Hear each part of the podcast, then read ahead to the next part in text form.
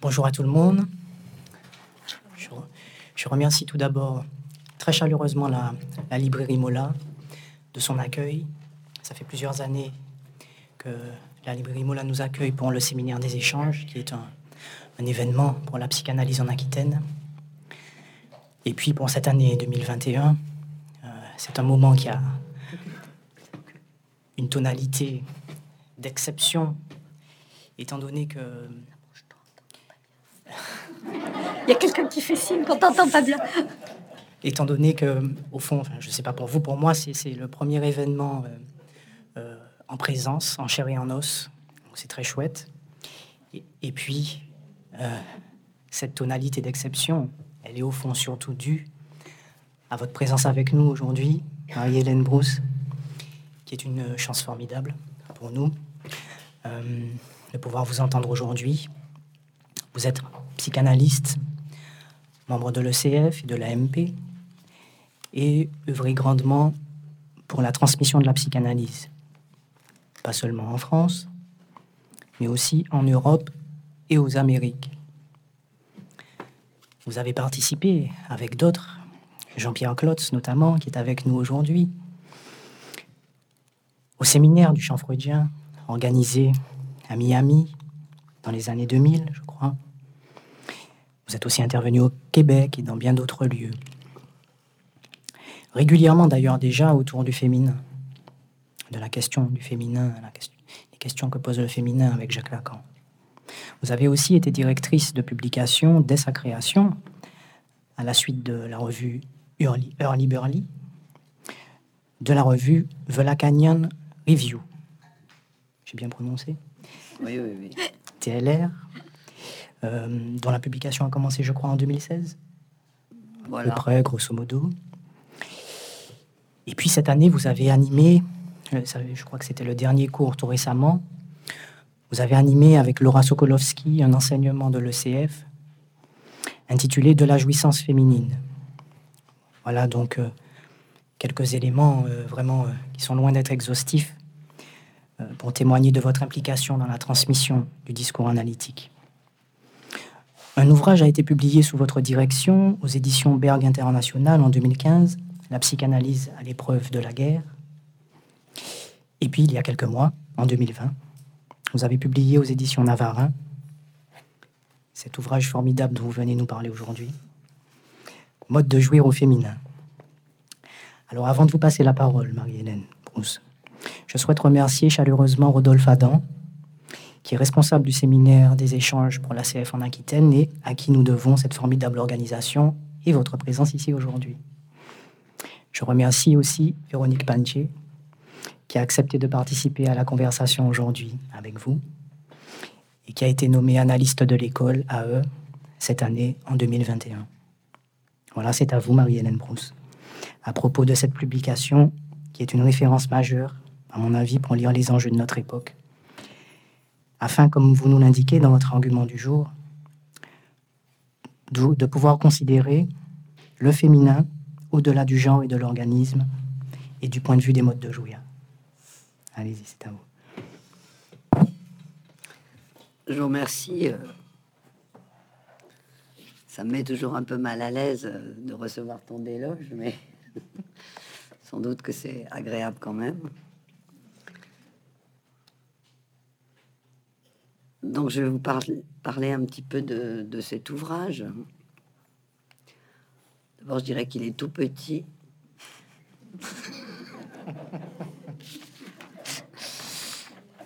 Et que d'une manière générale, euh, j'ai plus de facilité à parler euh, qu'à écrire.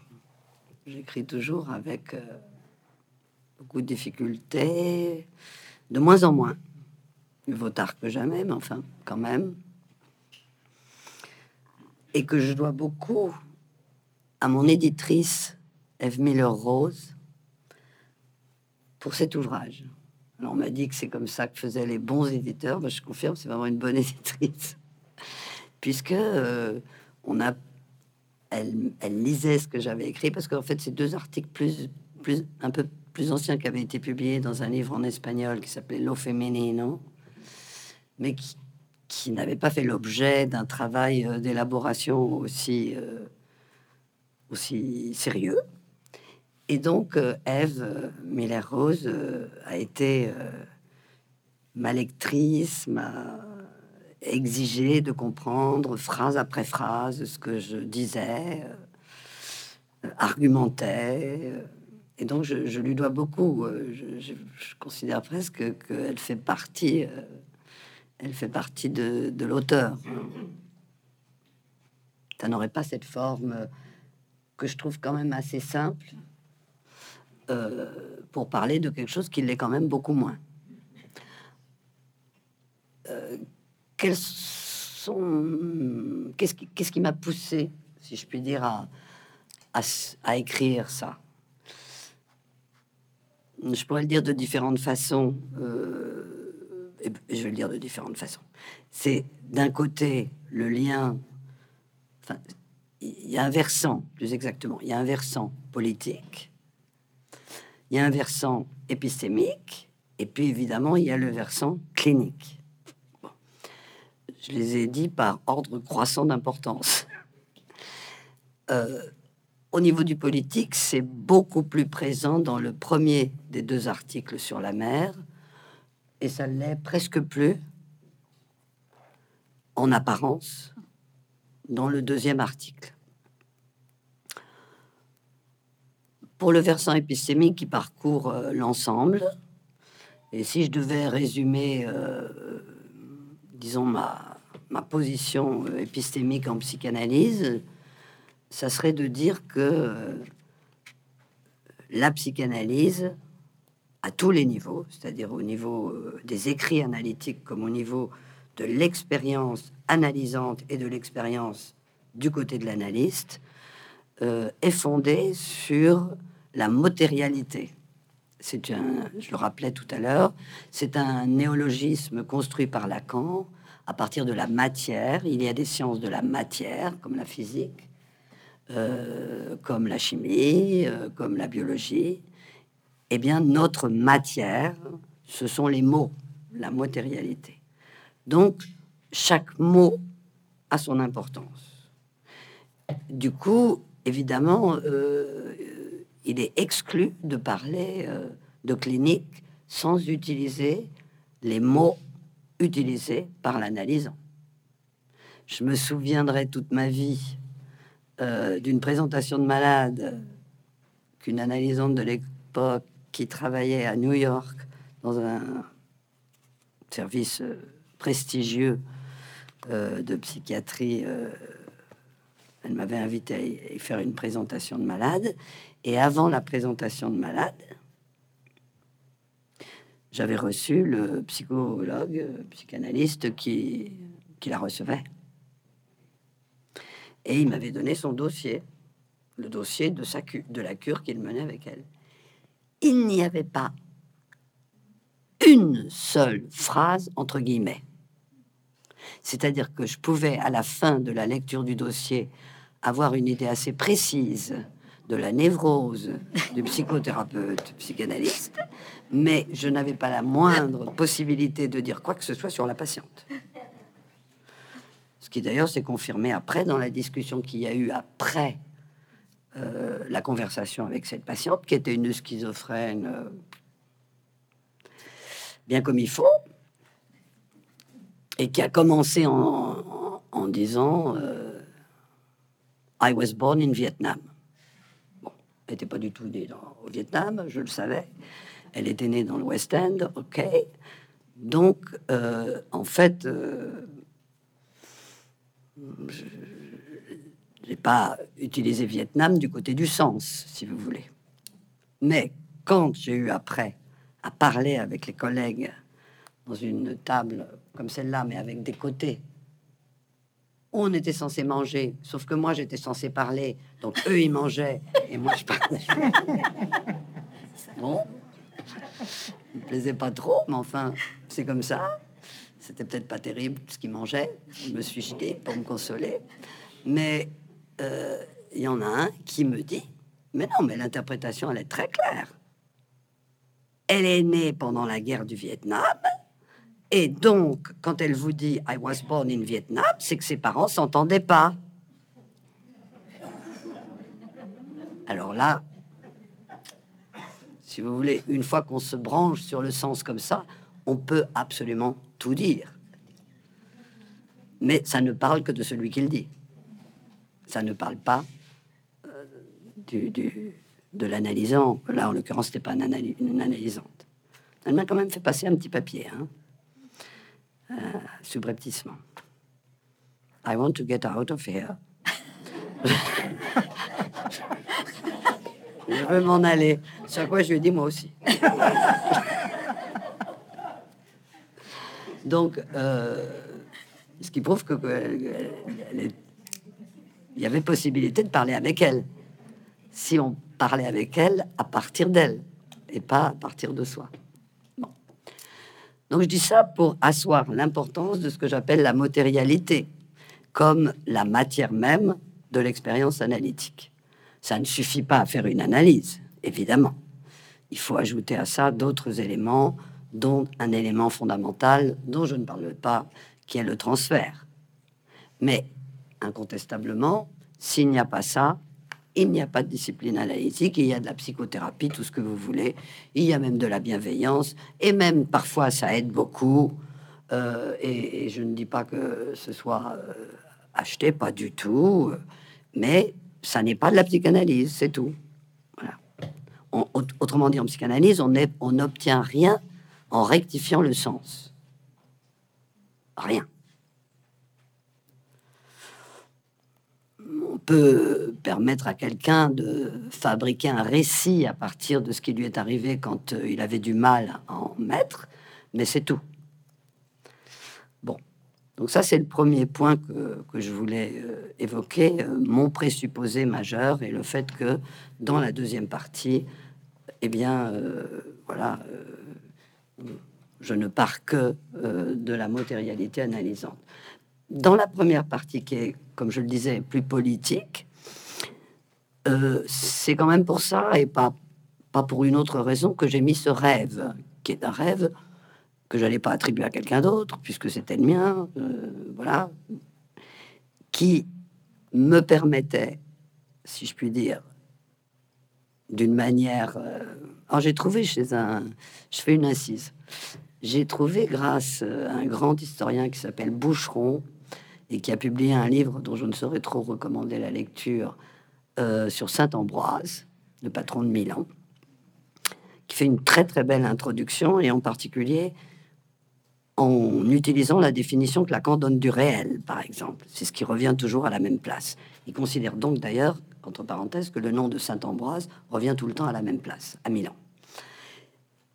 Donc non seulement il utilise la référence à Lacan, mais non seulement il cite Lacan, mais en plus il l'utilise. Et il utilise aussi un autre élément qu'il trouve chez Roland Barthes, quand Roland Barthes a dû écrire, parce que c'était une commande, semble-t-il, euh, trois articles sur Loyola. Euh, hmm? Sade, Fourier, Loyola. Et visiblement, euh, il n'était pas d'un grand enthousiaste pour écrire ça. Et à ce moment-là, Roland Barthes produit un mot très, très intéressant il appelle, il dit que finalement, il va essayer de réduire l'histoire de ces trois personnes à ce qu'il appelle un biographème. Alors, qu'est-ce que c'est qu'un biographème Eh bien, dans ce petit bouquin, alors que j'avais pas encore lu le livre, mais rétroactivement, ça me permet de le, euh, de le voir. Le biographème, c'est le mot vider la mer. Parce que en écrivant ce rêve, enfin ce rêve, non, en écrivant ce jeu d'enfant, je me suis aperçu, euh, je d'enfant qui avait une caractéristique, qui était que je ne me souvenais pas d'avoir constaté mon échec. Parce qu'en fait, je voulais viler la mer Méditerranée, et comme vous le savez, elle est toujours là. Donc, échec patent.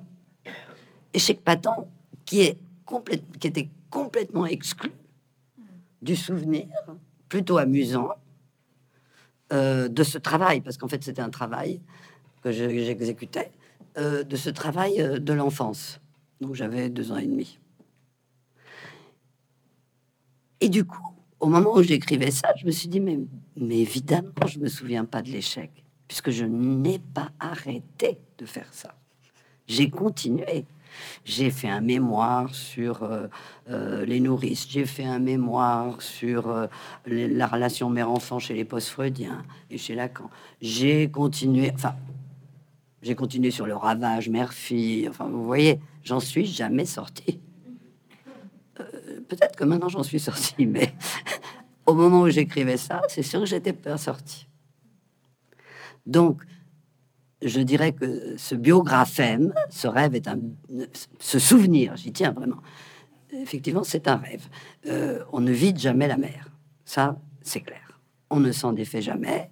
Du coup, évidemment, je pourrais vous renvoyer à des textes de Lacan, euh, dans lesquels Lacan évoque, par exemple, dans les conférences dans les universités nord-américaines, que euh, c'est quand même un, mystère de pourquoi est-ce que dès qu'on commence l'association libre et sans avoir rien dit à l'analysant, il se met spontanément à parler de papa-maman, même s'il est orphelin de naissance, hein, même s'il a été enfant abandonné, papa, maman, papa, maman, papa, maman. Donc, euh, la Candide, c'est quand même étrange. C'est quand même étrange qu'on doive toujours passer par là, que tout le monde passe par là. Et donc, je, si vous voulez, je, considère qu'il y a là quelque chose de, central, que c'est une partie de l'analyse qui consiste dans une historisation. Euh, et on discutait d'un des premiers événements que Miller avait organisé euh, de témoignages des AE euh, dans un petit colloque à Strasbourg qu'il avait appelé Fait ou fiction, la passe fait ou fiction. On, voit, et il écrivait F-I-C-T-I-O-N, on voit qu'il y a quand même une partie de l'analyse qui consiste dans l'élaboration de sa propre fiction. C'est transformer des éléments un peu épars, euh, euh, extrêmement douloureux parfois, incompréhensibles, énigmatiques, une histoire bourrée de trous, d'en faire un récit qui soit, qui se tienne à peu près, quoi, qui soit organisé par la notion de trauma pour évoquer ces, ces, moments euh, de cassure, de rupture, euh, trauma qui renvoie toujours à un trauma inconnu. Euh, bon. Donc il y a quelque chose dans l'analyse qui est de l'ordre de cette construction. dans le dernier témoignage de Guy Poblom, il développait ça dans le premier temps de son témoignage, comme justement le temps de la construction de cette fiction ce qui n'est pas le, seul versant d'une analyse, puisque finalement, euh, en tout cas d'une analyse d'analyste, il faut un peu plus que ça. Il faut un deuxième moment, il faut un temps de séparation et un temps de réduction. Justement, la réduction euh, euh, au biographème d'une certaine façon, hors sens. Donc ce mot de vide, euh, il est venu là euh, raisonner d'une autre manière à partir de ce moment-là, dans vider la mer. D'autant que finalement, comme je le disais tout à l'heure, cette notion de vide, je la dois à, des conversations avec des physiciens, comme je le dis d'ailleurs. il se trouve que Bon, il se trouve que il y a un présupposé euh, épistémique euh, qui me semble fondamental, c'est que l'avancée des différentes disciplines, qu'elles soient des sciences dures ou qu'elles soient des sciences pas, très scientifiques, euh, au sens de la physique par exemple, autrement dit qu'elles soient mathématisables ou pas, ces disciplines là progressent beaucoup. Toutes les disciplines, d'ailleurs, tous les champs du savoir, progressent beaucoup par euh, emprunt, emprunt de concepts. Euh, euh, prenez le premier Lacan, il emprunte à l'éthologie. Premier, prenez le deuxième Lacan, il emprunte à Lévi-Strauss, qui est une référence fondamentale pendant toute une partie de son enseignement, et ainsi de suite. Donc, je me demandais si euh, on ne pourrait pas, en discutant avec des physiciens, trouver quelques concepts qu'on dénaturerait évidemment, euh, qu'on arracherait au champ dont ils sont issus, et qu'on pourrait, en les replongeant dans la pratique analytique, réutiliser à notre façon, avec beaucoup de liberté. Alors, je dois dire que je suis euh, particulièrement autorisé, parce que finalement, s'il y a une chose qu'on peut constater chez Lacan, c'est euh, sa désinvolture, sa liberté, appelons ça comme ça, à prendre chez les différents auteurs euh, qu'il utilise, qu'il mentionne, les mots et les concepts dont tu fais usage. Par exemple, je me souviens d'en avoir euh, d'ailleurs parlé avec, euh, avec Jacques Alain à la sortie de Jacques Alain Miller à la sortie d'un séminaire. par exemple, l'utilisation qui fait du pari de Pascal et de plein d'autres éléments comme ça. il les prend et il les plonge dans la psychanalyse et il voit quel effet ça fait, qu'est-ce que ça lui permet comme gain de savoir. Donc, je me suis senti autorisé à utiliser le concept de vide, le concept de trou noir. Ça, c'est quand même assez étonnant, les trous noirs, je dois dire, quand euh, ils me l'ont décrit. Et puis, euh, le concept d'onde gravitationnelle les ondes gravitationnelles me semblant quand même euh, être un bon modèle pour comprendre comment le fantasme euh, imprègne la vie euh, psychique au-delà du moment où il est utilisé dans la satisfaction masturbatoire avec ou pas quelqu'un à côté. Donc ça, c'est aussi une des racines de ce petit livre. Ce petit livre, je le dois aussi à cet emprunt. Bien. Alors, peut-être le deuxième point euh, que je serais amené à, déployer, c'est que ce livre s'appuie essentiellement sur les formules de la situation qui sont dans, sous forme de tableau, dans le séminaire 20. Euh, c'est vraiment, ça part de là, et de ce que je considère toutes les lectures erronées qui en ont été faites. Je suis très... Je peux même être violente là-dessus. Parce que je trouve que c'est une trahison, vraiment. Quand Lacan... Euh, alors, le séminaire 20, les formules de la séquestration, lu à partir du séminaire 23 et du texte sur Joyce, le symptôme. En, en combinant, en nouant les deux euh, références, euh, les deux guides que sont qu'ont été pour moi ces deux textes. Vous savez très bien, vous savez pas, mais euh, si vous savez, tant mieux, que dans le tableau de la sexuation, il y a le côté homme et le côté femme. Vous noterez que dans le chapitre où ce tableau est commenté, Lacan ne dit jamais les hommes et les femmes. Il dit les dix hommes et les dites femmes. Autrement dit, il considère que ce sont des catégories. Il veut arracher la chose aux catégories du langage.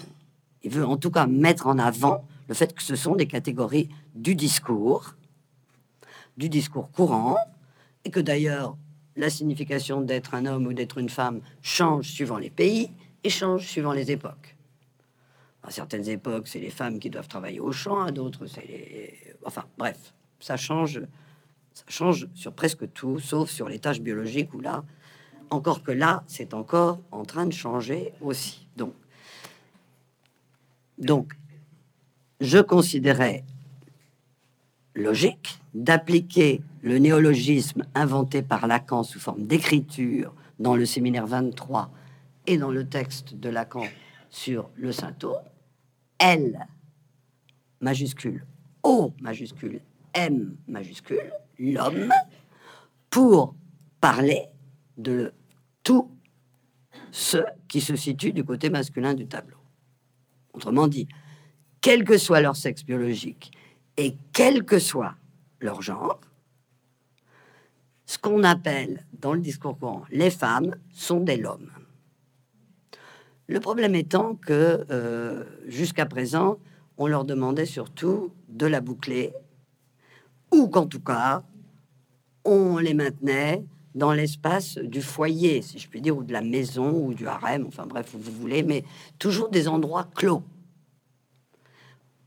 Et que euh, euh, c'était beaucoup, c'était beaucoup plus difficile à une femme de faire des études jusqu'à, au, fond, jusqu'à la fin du 19e siècle.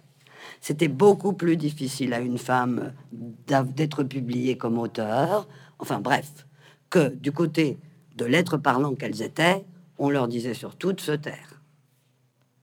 C'est même pas qu'on leur disait, et, qu'elles-mêmes adhéraient à ça. Enfin, euh, j'en fais pas du tout des victimes. C'est une chose que je trouve détestable, c'est d'identifier les femmes aux victimes. Les hommes sont tout à fait des victimes aussi, et, après, euh, victimes de quoi? Victime, c'est un mot qu'on peut utiliser en droit, mais dès qu'on l'utilise en langage courant, on part euh, sur des fantasmes, en fait. Alors, donc, ça, c'était le premier point. Le deuxième point, c'est donner toute son importance au terme supplémentaire et non pas complémentaire.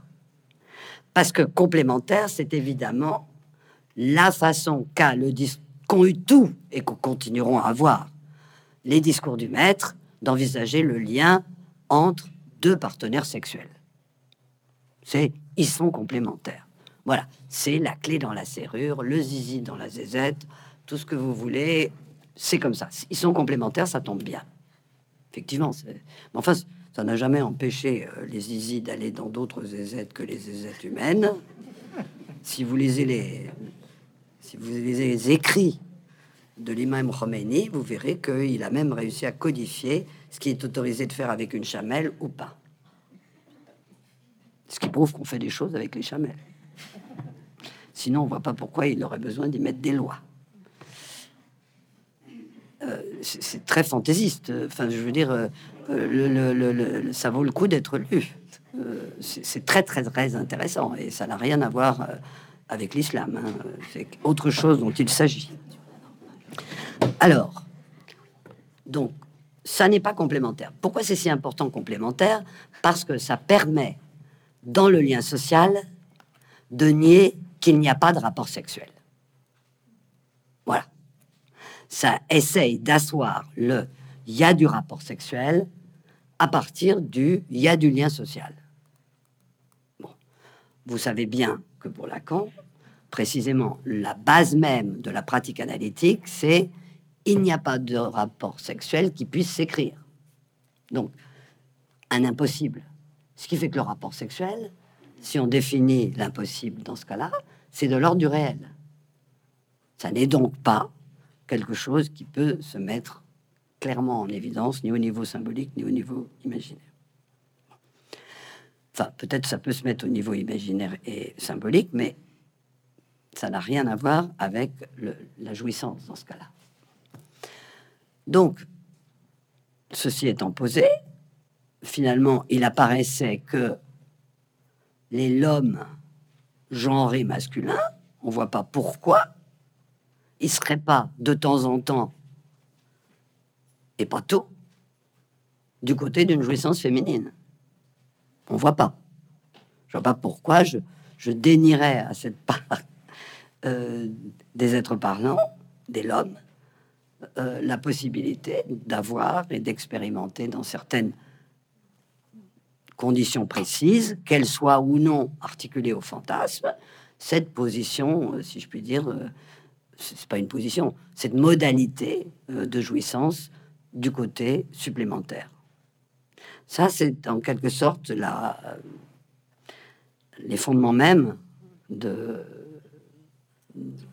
de la deuxième partie de l'ouvrage et le fait qu'ils sont mélangés euh, des paroles analysantes qui viennent de personnes, qui viennent de l'homme genré masculin ou genré féminin. Pour ce qui est du corps biologique, je dois dire que j'ai pas été regarder ce qu'il en était. c'est pas, c'est pas comme ça que fonctionne un psychanalyste. C'est comme ça que fonctionne d'après mon ami dit euh, l'Église catholique, puisque avant d'ordonner quelqu'un prêtre, euh, il faut absolument voir s'il a, euh, s'il a l'organe viril et tailler, si toucher un peu là les couilles, parce que sinon on risquerait d'ordonner prêtre des femmes, ce qui serait comme chacun sait une catastrophe monumentale.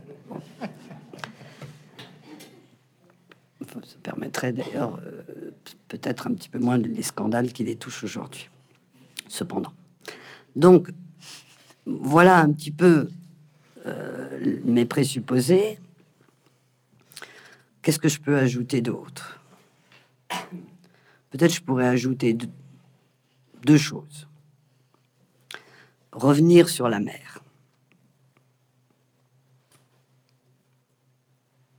Dans, euh, télévision, l'interview de Lacan faite par Jacques-Alain Miller, il y a quelques lignes que j'ai pas pris là aujourd'hui, mais vous pourrez aller voir, quelques lignes sur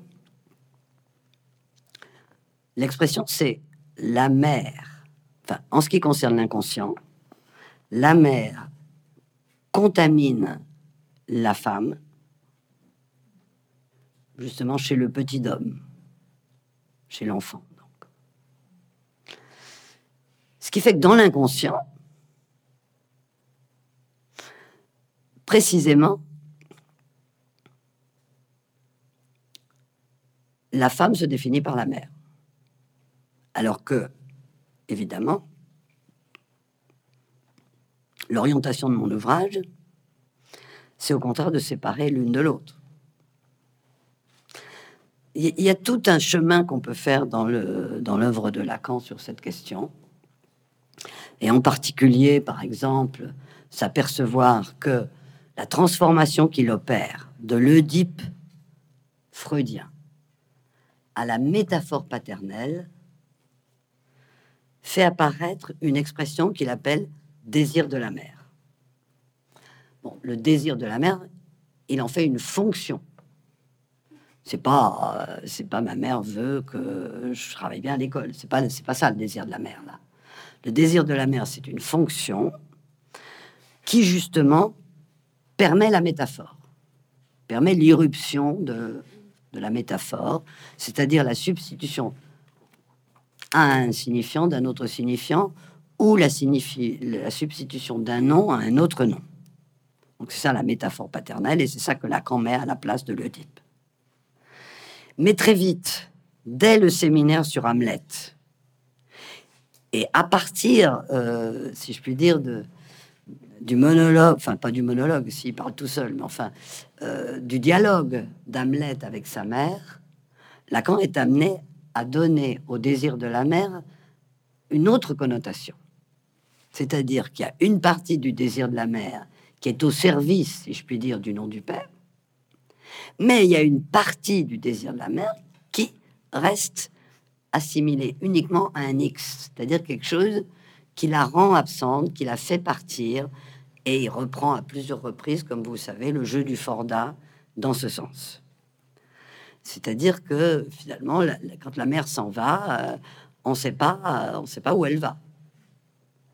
Euh, et puis, euh, ça fait partie des, des choses un peu divertissantes qu'on écoute dans les analyses, les souvenirs des analysants qui, euh, petits enfants, pensaient que leurs parents, qui racontent ça, que petits enfants, ils pensaient que leurs parents avaient eu deux ou trois rapports sexuels en fonction du nombre d'enfants qu'il y avait dans la famille, et qui découvrent à un moment que pas du tout. Donc, euh, ils découvrent quoi? Ils découvrent que la mère est aussi une femme, c'est-à-dire une femme euh, qui a une vie sexuelle avec le père ou avec des amants ou avec d'autres, enfin bref, peu importe. Euh, en tout cas, qu'elle n'est pas uniquement soluble, si je puis dire, dans euh, la maternité. Donc, d'une certaine manière, la, la psychanalyse en tant que pratique, met en évidence que la mère, certes, contamine la femme, mais que jamais elle ne peut totalement venir à sa place. Quand c'est le cas, ça produit un certain nombre de pathologies lourdes, d'ailleurs. Que dans la note à Généoprie, par exemple, euh, dont la note à Généoprie euh, les met en évidence, ces, pathologies lourdes. Bien, ça c'est le premier point que je voulais euh, préciser, tourner autour du terme contaminé. Le deuxième point me fait revenir au tableau de la sexuation. Euh, mais sous les compteurs. C'est-à-dire sous les formules, il en existe un tel que non phi de x pour tout x phi de x. Il n'en existe pas un tel que non phi de x, pas tout, pas, Autrement dit, la négation des compteurs, ce qui est une, ce qui est une invention de Lacan, parce que en logique, on les, on pas comme ça, on n'a pas le droit. Donc, il invente ça. Au-delà de ça, non, plus exactement, excusez-moi, en dessous de ça, il y a ce qui se passe dans le tableau lui-même. Et ce qui se passe dans le tableau lui-même, hmm, si vous l'avez en tête, c'est que petit a, il le met quand même du côté féminin. Je crois pas me tromper. J'espère que je me trompe pas. Donc, il le met du côté féminin avec un vecteur qui va du S barré, qui est du côté l'homme, L-O-M, jusqu'à petit a. Ce qui fait que le fantasme n'est pas nécessairement exclu de la jouissance dite féminine. Et je ne voudrais pas que euh, ce que j'ai écrit euh, puisse être lu ainsi. Ça n'est pas le cas. Simplement, ce vecteur qui va de S barré à petit a, c'est vrai que dans cet ouvrage, j'ai plus travaillé sur la question de la barre. La barre qui, qui saute la barre qui saute sur S, la barre qui saute sur A, euh, et la barre aussi, euh, finalement, sur, euh, sur le fantasme lui-même, puisque c'est une espèce de coupure entre S barré, poinçon petit a, qui se retrouve de l'autre côté. En fait, je pense que cette, cette présence des objets A dans le tableau de la sexuation permet d'articuler, au fond, la jouissance phallique en tant qu'elle est liée au fantasme, c'est-à-dire à, l'ensemble des petits objets qui, qui causent nos désirs, et la jouissance féminine du grand tabaret, la jouissance de la barre. C'est-à-dire que il n'y a pas d'exclusion entre une modalité de jouissance féminine telle que je choisis euh, de l'illustrer, celle du vide, on va dire, celle de la euh, non-complétude, celle de la non-constance, euh, incomplétude, inconstance, etc., et aléa, hasard, finalement, ça n'exclut absolument pas une sexualité du côté phallique liée à la phallicisation des objets du désir, puisque, comme vous le savez quand même, euh, les objets A, l'objet oral, l'objet anal, euh, l'objet voix, l'objet regard euh, et l'objet phallique lui-même ont tous, dans le fantasme, un fonctionnement phallique. C'est-à-dire, ils, font, ils sont là, mais négativés, évidemment, négativisés. C'est pas grand, c'est pas le plus fi de la psychose, c'est le moins fi de la brillance, euh, de la centration euh, du désir, du facteur de déclenchement du désir. Donc, je crois que d'un côté, certes, on a une jouissance qui implique la totalité du corps, parce que c'est ça en fait c'est que euh, la jouissance euh, que j'appelle la modalité, le mode de jouir au féminin, c'est un mode de jouir euh, qui prend le corps parlant dans son entier, sans le sectionner ou sans que une des zones l'emporte sur les autres. Si vous voulez, ça, ça ne peut pas se produire par masturbation uniquement. Ça n'est pas possible. Il faut la rencontre de, ce, de cet abarré. Ça n'exclut pas du tout, par ailleurs, euh, cette jouissance, euh, si je puis dire, liée aux objets. Et donc, articulée dans un fantasme. Simplement, ça, ça, exclut euh, la chose. Alors, cet objet, où, il est dans cette modalité de jouissance féminine, qu'est-ce qu'il est, où il est. Ça, c'est ce que je dis pas dans le livre parce que ça, j'y avais pas pensé en fait. Qu'est-ce que c'est l'objet là? Mais justement, cette modalité de jouissance féminine, quel que soit le genre et quel que soit l'organisme, c'est le fait de s'abandonner à être un pur objet. Ce qui ne va pas de soi et ce qui n'est pas toujours possible. Et que un certain nombre de mécanismes de défense, de protection, euh, euh, une résistance euh, empêchent véritablement d'avoir lieu. Et c'est pour ça, sans doute, que c'est plus sur des expériences de hasard euh, aléatoire que ça se produit que dans, si je puis dire, une sexualité, je sais pas comment la caractériser, très contemporaine, une sexualité. J'arrive pas à la caractériser. Qu'est-ce que c'est la sexualité qu'on a sur les réseaux sociaux et tout?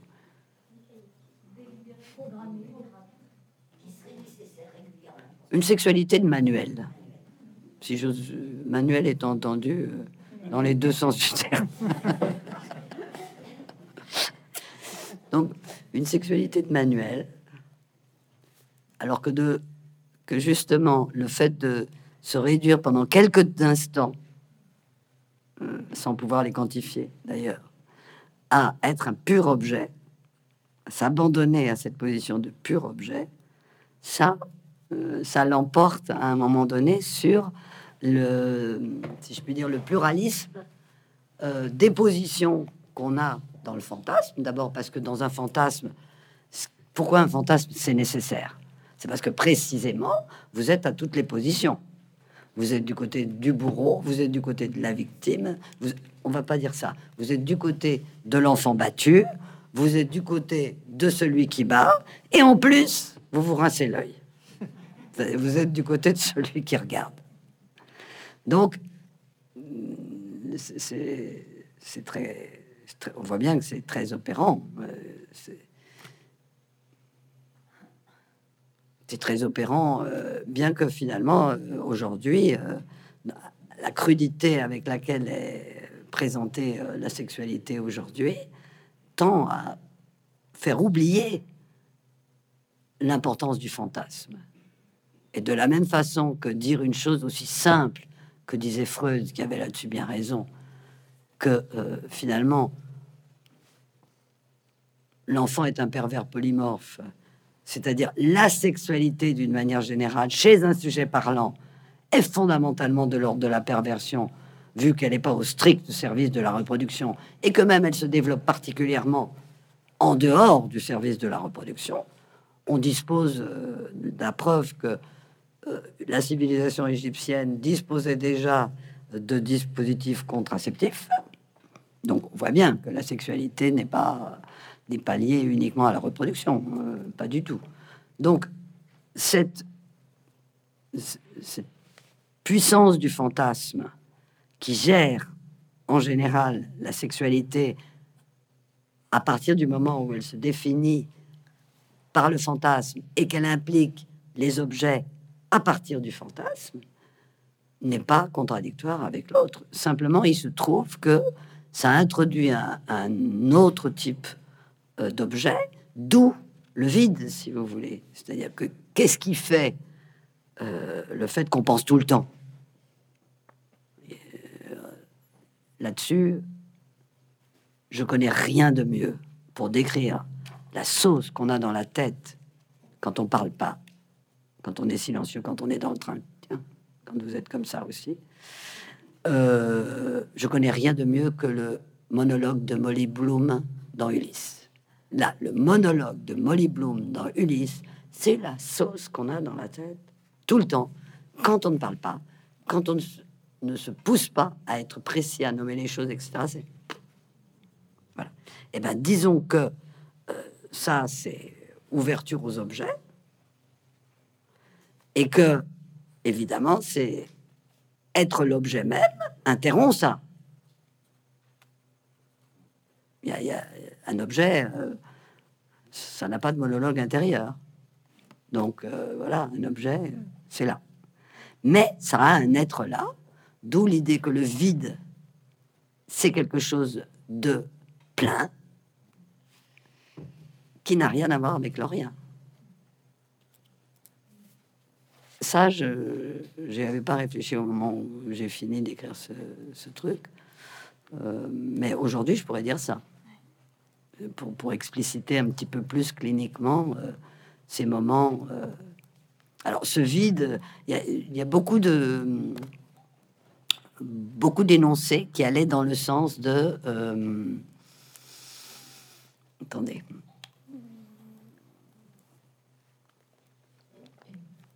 Ah, ça m'échappe. Beaucoup d'énoncés pointaient la vacuité, mais pointaient aussi euh, le château fort, si je dire. C'est-à-dire le fait que euh, n'y avait pas euh, il n'y avait pas d'interlocution, il n'y avait pas de parole, il n'y avait pas de langage.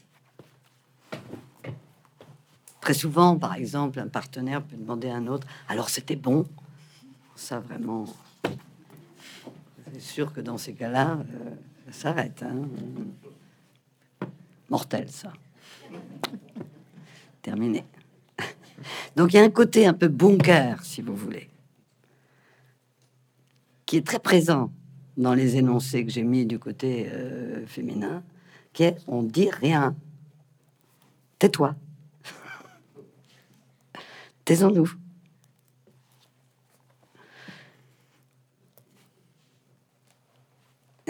C'est très amusant parce que ce qui me vient à l'esprit, c'est euh, taisons-nous, c'est-à-dire ne crions pas, enfin rien quoi. Le silence. Alors il y a un film, j'arrive pas à me souvenir du titre du film, qui est absolument merveilleux je me demande si c'est pas quand Henri rencontre Sally. Enfin bref, ils ont un débat sur la jouissance sexuelle au restaurant. Et la fille lui dit, bah, de toute façon, on fait semblant. Alors il dit, oh, bah non, non, je sais bien que avec moi, pas semblant. Elle lui dit, mais si, je vais te montrer. Et en plein restaurant, je sais pas si vous avez en tête la scène, en plein restaurant, elle lui fait tout le bruitage de l'acte sexuel euh, en montant, euh, tout le monde.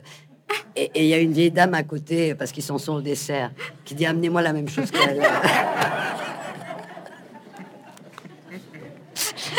très très jolie, euh, très jolie forme de dialogue. Bon, voilà, il ne sera jamais la même chose qu'elle.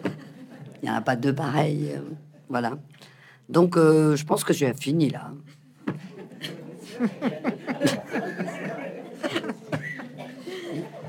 jusqu'à 14 mois. Et le, le, ne disons rien contraste avec le temps d'avant, qui est la, parole d'amour. Ah, mais justement, vous comprenez bien que une fois que j'ai eu fini ce livre, ça m'est revenu comme un boomerang, en plein dans la figure. Pourquoi je parle pas d'amour? Eh bien, parce que je pense que cette expérience de jouissance féminine n'a aucun rapport avec l'amour mais aucun. Et pourquoi, avec Laura Sokolowski, euh, je vais proposer, à partir d'un certain nombre de que je savais d'elle, euh, de travailler sur les extases féminines, c'est justement pour aller voir du côté de l'amour. Parce que là, on y est en plein. C'est-à-dire que c'est euh, vraiment une articulation. Alors, si vous allez voir dans Wikipédia, vous allez voir quelque chose de très très rigolo. Il y a deux catégories d'extase. Ah oui? La deuxième catégorie étant les extases assistées. Les extases assistées sont l'état auquel on arrive quand on utilise des drogues. Donc, euh, voilà. Et il y a des extases pas assistées. Alors, justement, tous les mystiques évoquent des extases non assistées. Ils n'ont pas besoin de poppers, ils n'ont pas besoin de marijuana, ils n'ont pas besoin de cocaïne pour s'envoyer en l'air. Donc, on a été un peu voir comment ça fonctionnait, les extases quand elles n'étaient pas assistées, avec l'idée que peut-être elles l'étaient un peu quand même. Elle l'était peut-être un peu par le traitement du corps, parce que quand même, ils se flagellent. Ils se mettent des trucs euh, qui gratouillent, euh, pour ne pas dire pire, euh, sur le corps toute la journée. Ils mangent assez peu. ils passent des nuits entières à prier. Ils cassent le rythme du sommeil. C'est-à-dire vraiment, c'est plutôt une assistance par l'absence, si j'ose dire. C'est une assistance par la privation a des effets tout à fait exceptionnels parce que euh, quand même euh, atteindre à une jouissance comparable à celle de Sainte Thérèse, même si ça avait pas l'air terrible, mais enfin bon quand même, ça faisait très mal et tout ça, bon, euh, mais c'est quand même, il faut il faut pas n'importe quel partenaire si vous voulez, il faut quand même un partenaire absolu. Donc il faut au moins une idée. Mais le lien là à la jouissance, c'est un lien d'amour. Toujours dans deux sens. Y compris euh, dans le dernier texte qu'on a étudié sur la, la Rabia, euh, cette femme euh, musulmane du, du 8e siècle. Après Jésus-Christ, pas, pas après la naissance de Mahomet. C'est.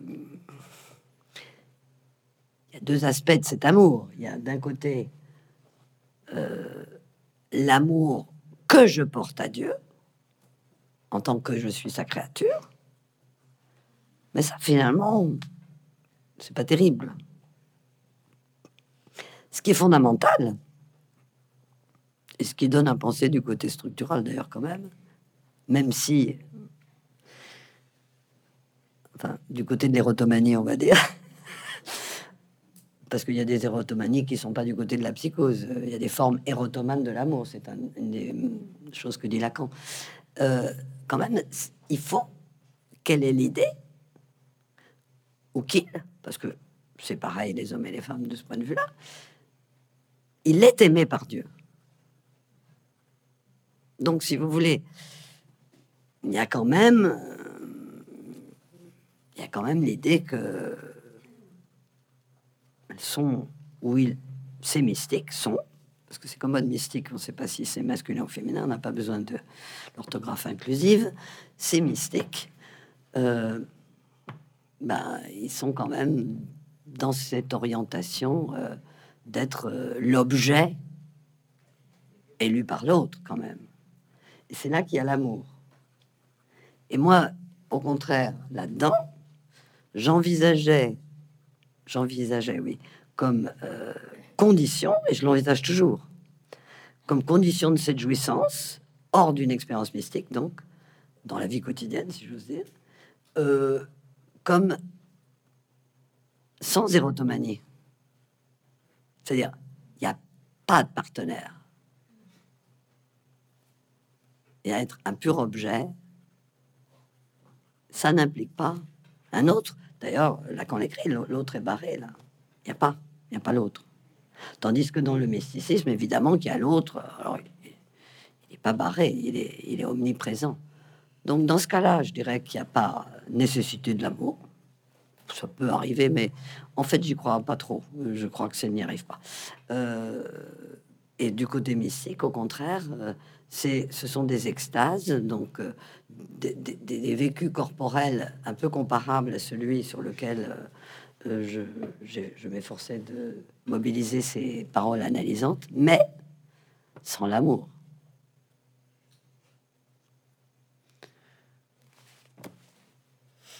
L'amour, si vous voulez, introduit là une dépendance qui n'est pas nécessaire là. Puisque là, il y a le vide. Donc il n'y a pas de partenaire.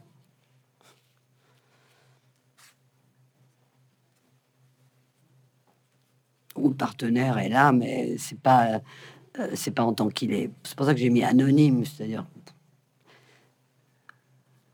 parce que j'ai utilisé euh, le, le petit schéma qui se trouve dans encore le petit triangle qui est dans encore. Je n'ai pas utilisé que le tableau de la sexuation, qui lui-même est centré sur le vide par euh, Lacan lui-même. Et j'ai repris donc un sommet imaginaire, un sommet symbolique et un sommet réel. Mais par exemple, je n'ai pas cherché à y faire coïncider les quatre modes de jouissance qu'on trouve dans le nuage euh, borroméen qui se trouve euh, euh, dans le séminaire 23, où il y a quatre modes de jouir. Grand tabaret, fille, petit A et sens.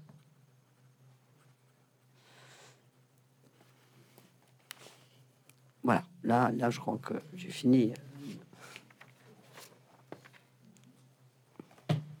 on discute.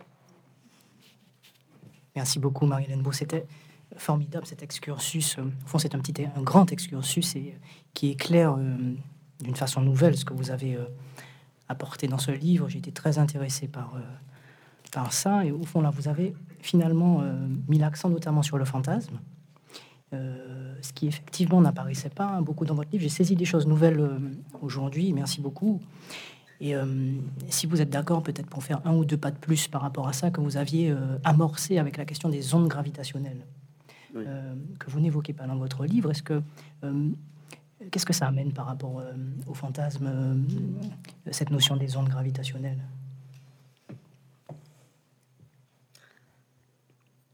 Ça serait la façon.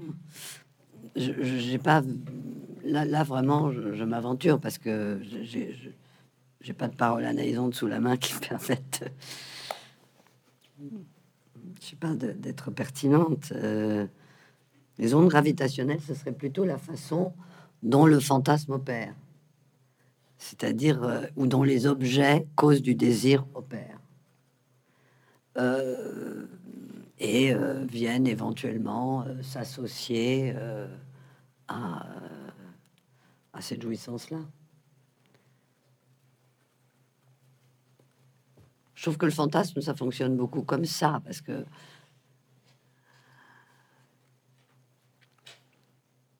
parce que la, tripartition des places, euh, objet, euh, sujet euh, et spectateur, implique une circulation de toutes ces places ensemble, puisque c'est le même qui passe de l'une à l'autre.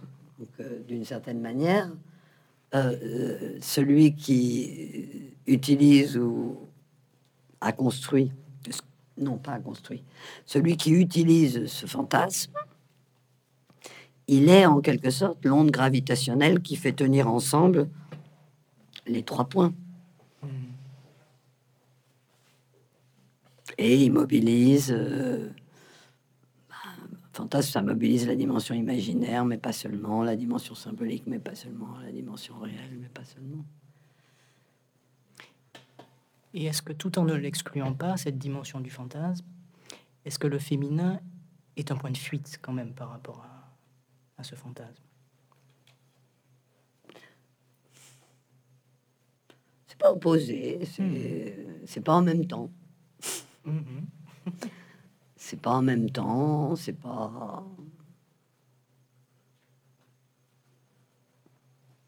Mais, mais les sujets qui m'évoquaient ces expériences-là, de différentes manières et dans différents domaines, imaginaires, symboliques ou réels, euh, ils, avaient, ils avaient tous un fantasme, mmh. par ailleurs. Mmh.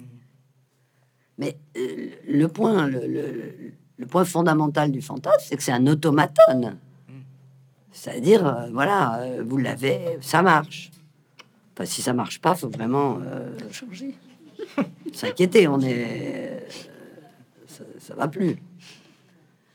on est vraiment déprimé si ça marche plus.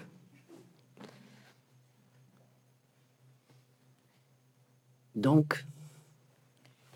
Et vous disiez que le film dans votre livre. Du côté, euh, du côté de cette jouissance féminine, il n'y a aucun automaton. C'est-à-dire, vous ne pouvez pas, vous ne pouvez pas le reproduire.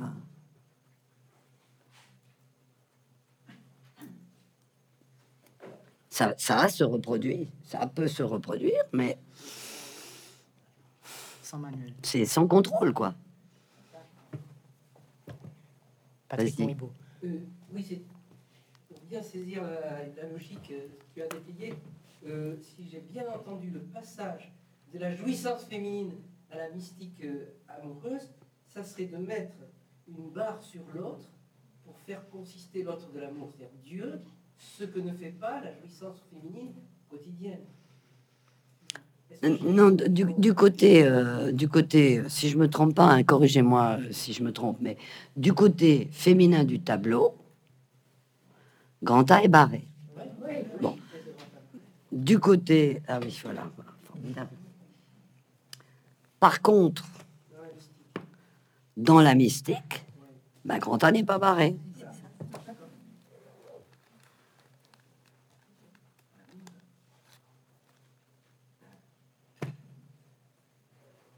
Mais il est unique, il est tout.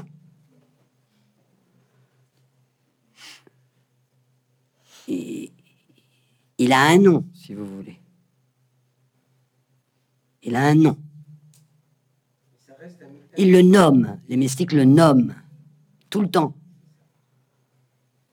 Même si c'est avec un pronom, il. Parce qu'en général, c'est pas elle. C'est il. Ce qui fait pas de Saint-Jean de la Croix un pédé, entre guillemets. Saint Jean de la Croix est un homme qui aime Dieu. Ce que je veux dire par là, si vous voulez, c'est au-delà de des catégories hétérosexuelles, homosexuelles euh, ou, toutes les catégories que vous voulez en termes de LGTB. C'est au-delà de ça. La jouissance mystique, elle est au-delà de ça. Mais ce à quoi elle n'est pas, ce de quoi elle n'est pas au-delà, c'est sur un 1 qui est aussi bien, je ne sais pas moi, qui est, qui est le tout, c'est-à-dire que ça n'a même pas de sens de se demander si Dieu est genré. C'est la grande différence avec les religions euh, polythéistes. Alors moi, personnellement, je suis beaucoup plus proche des polythéistes. Les monothéismes, c'est pas trop mon truc. D'ailleurs, euh, c'est ce que j'évoquais l'autre soir en disant que finalement, on avait travaillé que sur les mystiques monothéistes, des trois grands monothéismes, en excluant d'ailleurs le bouddhisme dont je ne sais rien et euh, les religions indiennes dont je ne sais rien non plus. Euh, et puis ça, c'était vraiment un chantier énorme et, on, on avait l'idée de le faire, mais on a trouvé personne qui soit susceptible de nous enseigner sur ce point ou des écoles extrêmement... Euh, enfin, c'était pas simple. Et donc, on, y a renoncé. Ce qui fait que on a vraiment pris le mysticisme en tant que le mysticisme est euh, articulé à un Dieu un, qui n'est jamais vraiment féminisé, vous voyez On ne se pose pas son problème, ce problème-là. Euh, aucun des mystiques ne sont. Par exemple, Saint Jean de la Croix, dont tout le monde s'accorde à reconnaître que, alors que effectivement, il n'a pas été un organisateur aussi puissant que Sainte Thérèse. Enfin, les Espagnols considèrent que les poèmes de Saint Jean de la Croix, écrits sur le modèle du Cantique des Cantiques, de l'aimer à l'amant, et de l'amant à l'aimer ou de... Enfin, vous voyez, on peut faire euh, la variante euh, inclusive avec ça, mais fondamentalement, c'est un dialogue entre les deux, vous voyez C'est un dialogue entre deux. Un des deux étant un absolu, le un absolu. Il n'y a pas d'autre, euh, comme on dit, il n'y a pas d'autre Dieu que Dieu. Donc, si vous voulez, c'est il n'y a pas d'autre. Euh, mais pas au sens de l'autre manque. Au contraire, ça veut dire il y en a qu'un. On peut pas dire qu'il y en a. C'est pas forcément le père, d'ailleurs. En fait, euh, c'est rarement le père.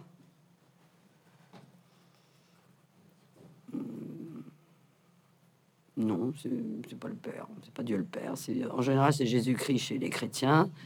Et euh, chez les autres, euh, c'est. Euh,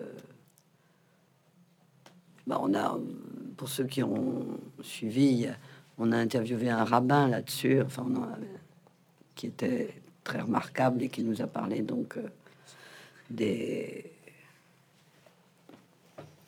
des Ashkénazes, enfin des, des. Ce qu'on a noté aussi, euh, c'est que l'extase implique toujours une mise en jeu corporelle. Toujours. En particulier, danser, s'agiter, tourner, les, soufis, derviches tourneurs.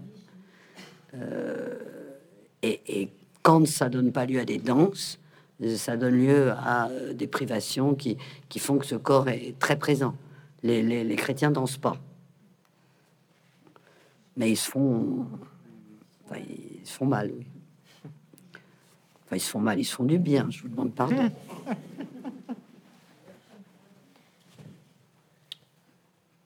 Mais même, si vous voulez, la plupart, dans la plupart des grands monothéismes, la simple prière, y compris de gens qui sont pas mystiques, s'accompagne d'une motricité corporelle.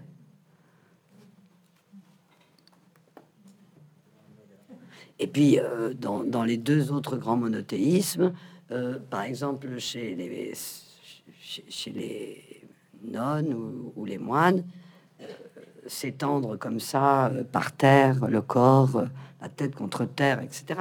Il y a, toujours un accompagnement, voire une mise en scène. C'est même pas ça, c'est mise en chair.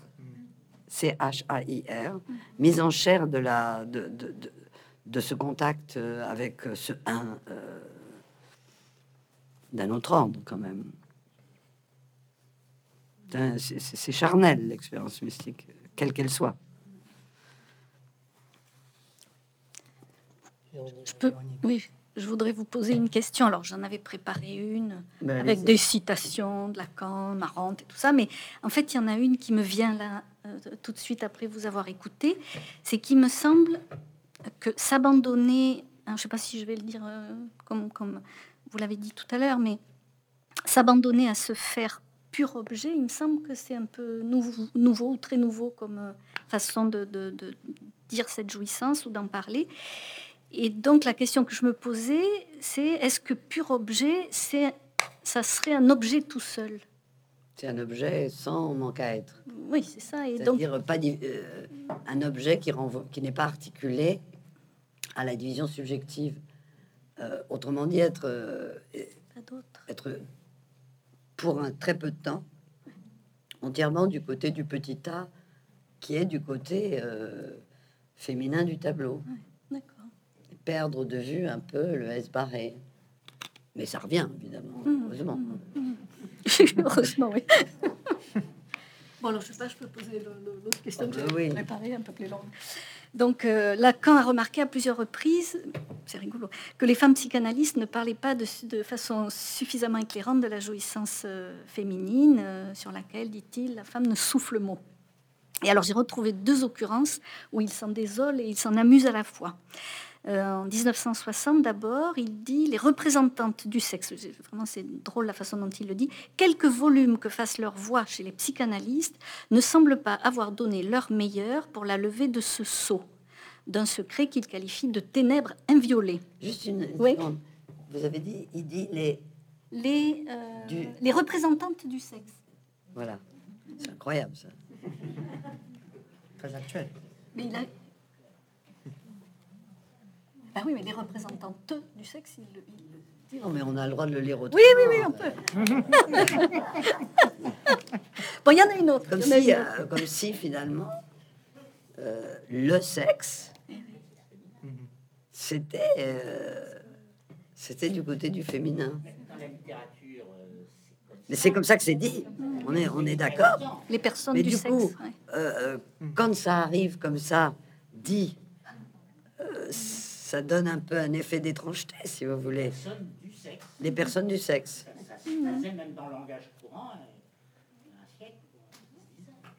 Ah ben oui, mais aujourd'hui c'est un peu différent. vous savez pourquoi? Parce que j'ai reçu récemment euh, quelqu'un d'assez étonnant, qui est un escort boy. Et donc, il se définit comme un professionnel du sexe. Texto. Un professionnel du sexe. Alors ça, ça m'intéresse aussi par rapport au sujet qui va être le nôtre sur la norme mâle, parce que finalement, euh, se bouger de de la phrase de Lacan de les représentantes du sexe, les représentantes du sexe, on voit que le sexe maintenant couvre aussi le sexe masculin. Ça fait partie de la féminisation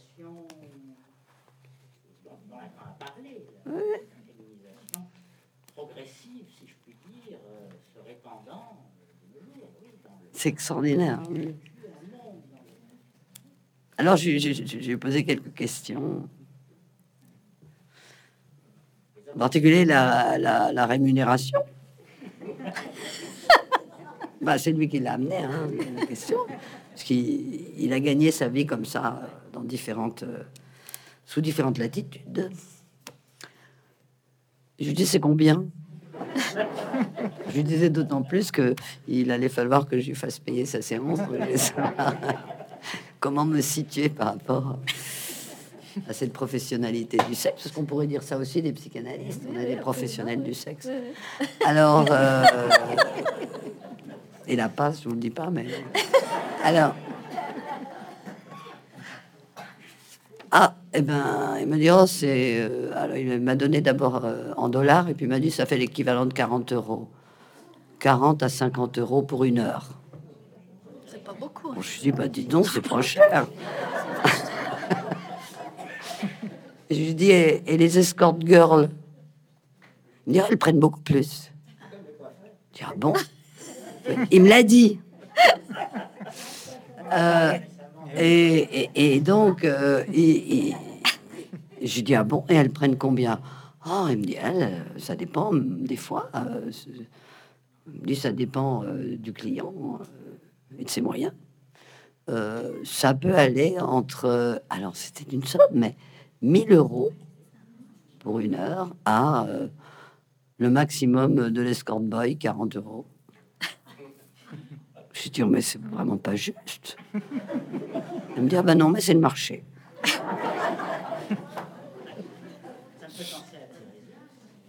Voilà.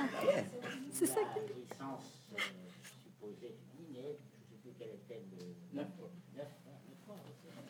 Et, et, si vous voulez, ce, que je cherchais à entendre dans, dans ce discours euh, extrêmement, je sais pas, honnête, précis, euh, libre, par rapport à quelqu'un quand même d'un peu coincé euh, de mon âge. Je, cherchais désespérément pourquoi il venait voir une analyste. ce que je lui ai dit à deux ou trois reprises, mais enfin, vous allez très bien, vous organisez très bien votre vie, tout ça est conceptuellement très bien pensé. Pourquoi est-ce que. Qu'est-ce qui va pas? Et là, il m'a fait une réponse très inattendue, tout aussi inattendue que le reste mais euh, convaincante. Et donc, voilà. C'est ça, c'est ça qui est formidable dans la psychanalyse, si vous voulez. C'est que c'est une ouverture sur, euh, je sais pas, quel terme utiliser, sur l'évolution, l'actualité, euh, non seulement des discours, mais des pratiques sociales, comme il n'y en a pas beaucoup. Et pourquoi, comme il n'y en a pas beaucoup? Parce que notre règle nous interdit tout infléchissement, qu'il soit politique, euh, je dirais quotidien. Autrement dit, parce que nous ne sommes pas dans le champ du discours du maître. Parce que le discours analytique n'est pas un discours de domination. Sinon, il n'irait jamais voir quelqu'un comme cette personne. Il me l'a dit d'ailleurs. Donc c'est vraiment la nature même du discours analytique en tant que ce n'est pas un discours de domination, que c'est l'envers de tous les discours de domination, qu'il soit universitaire, qu'il soit scientifique ou qu'il soit euh, du maître quotidien. C'est parce que le discours analytique est d'un autre ordre que nous pouvons avoir accès à un savoir auquel aucun autre discours ne peut avoir accès. Je pense que c'est une des raisons pour lesquelles on ne nous aime pas. oui. En ce moment. Enfin, c'est pas nouveau qu'on nous aime pas. On, on nous aime pas et on nous adore.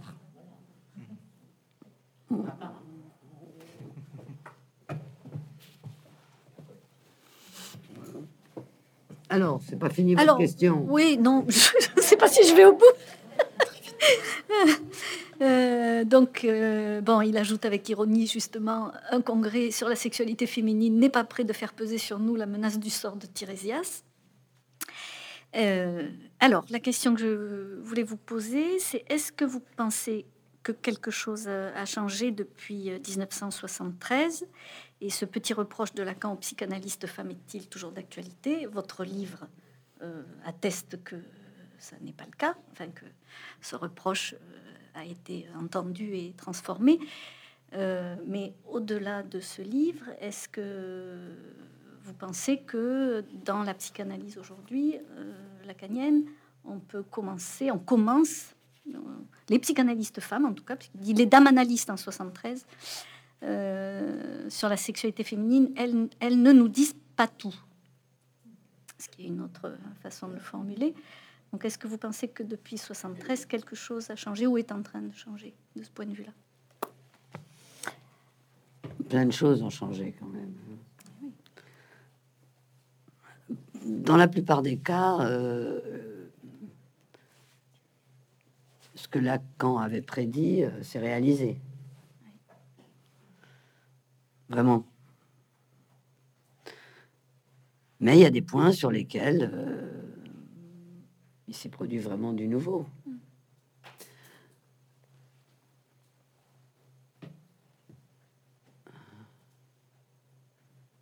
Je sais pas, je, je suis un peu perdu, par exemple, par rapport à certaines. Euh, prise de position. Euh,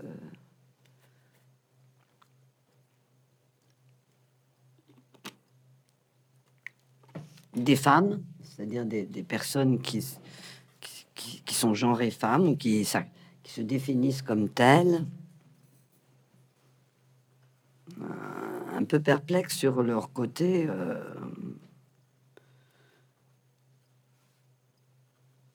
sur deux points. Sur le côté, moi aussi,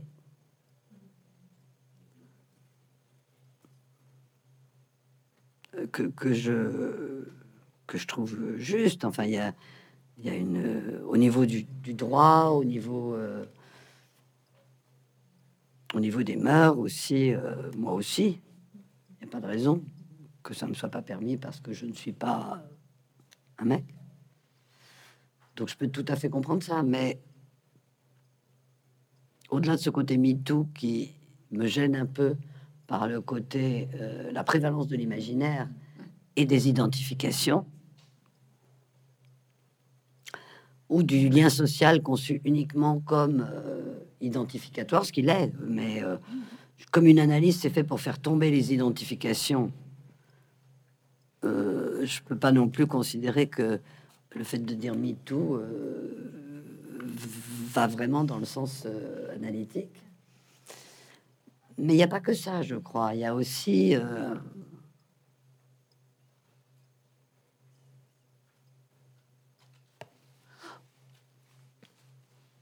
Alors, ça, c'est spécifique à la psychanalyse, je ne sais pas comment le dire, mais je pense toujours à Ditchacha, là aussi.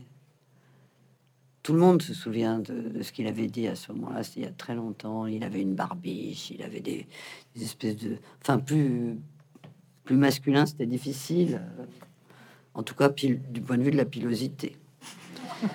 Euh, et puis, euh, une de ses patientes qui commençait l'analyse euh, avec lui, je, vois qu'il y a des gens qui se souviennent encore de ça aussi, lui avait dit Bon, je viens vous voir parce que je sais que vous êtes un homme.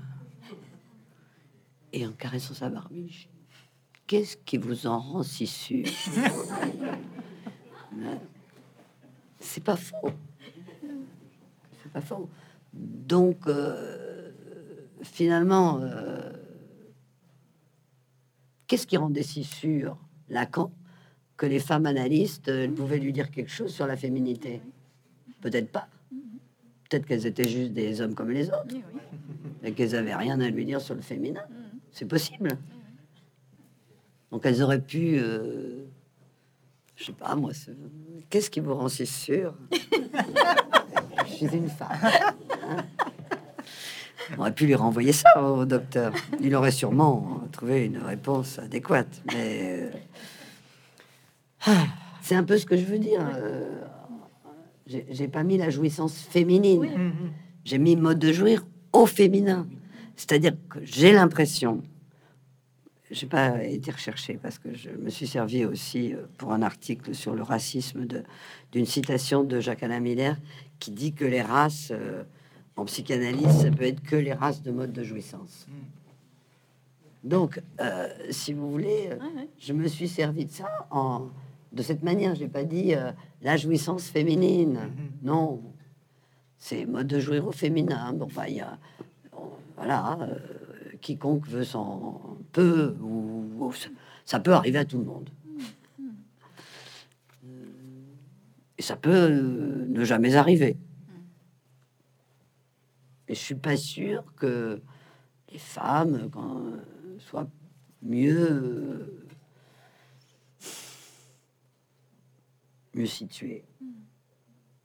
Peut-être l'était-elle auparavant parce que justement, si on se réfère à, à Lévi-Strauss et au structuralisme euh, et à la théorie de l'échange, elles étaient sujets, mais elles étaient aussi objets d'échange une femme contre, je sais pas, ou une femme contre euh, une propriété, ou les phénomènes de dot, si vous voulez, elles étaient quand même dans l'échange. Elles étaient dans l'échange, mais en tant qu'objet. Mais ça, c'était comme mère.